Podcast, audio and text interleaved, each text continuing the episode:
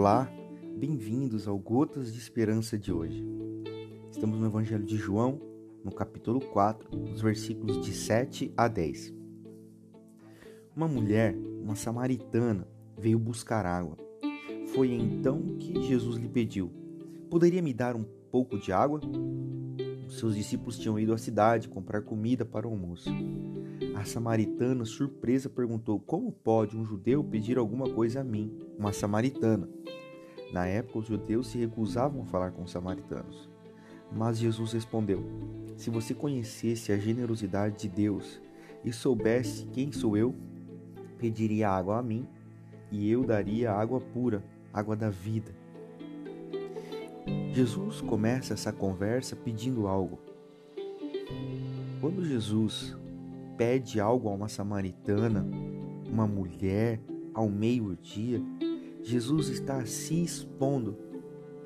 Se expondo por causa da cultura, se expondo por causa da tradição e se expondo como um rabi, como um mestre, se expondo à fraqueza, se expondo a depender de uma mulher, se expondo a depender de um samaritano, se expondo como rabi a perder a sua credibilidade.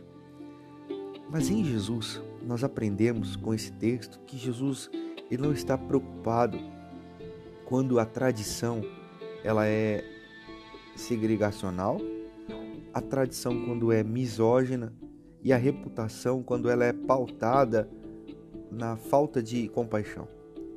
Então, nesse texto nós aprendemos que as pessoas são mais importantes.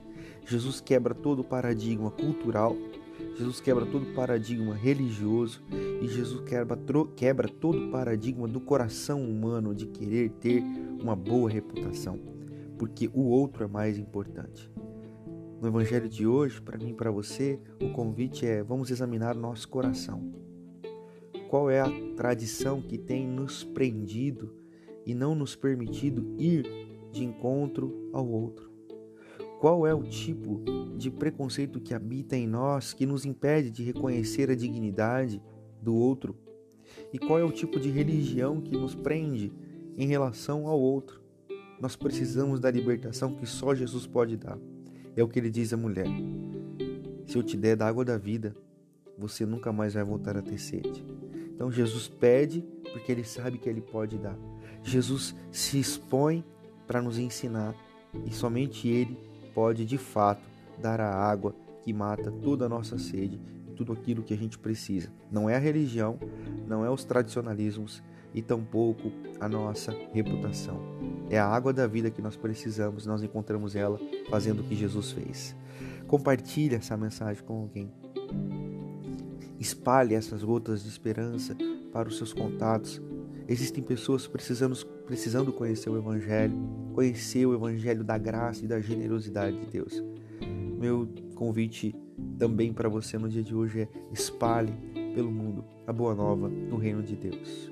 Até o próximo.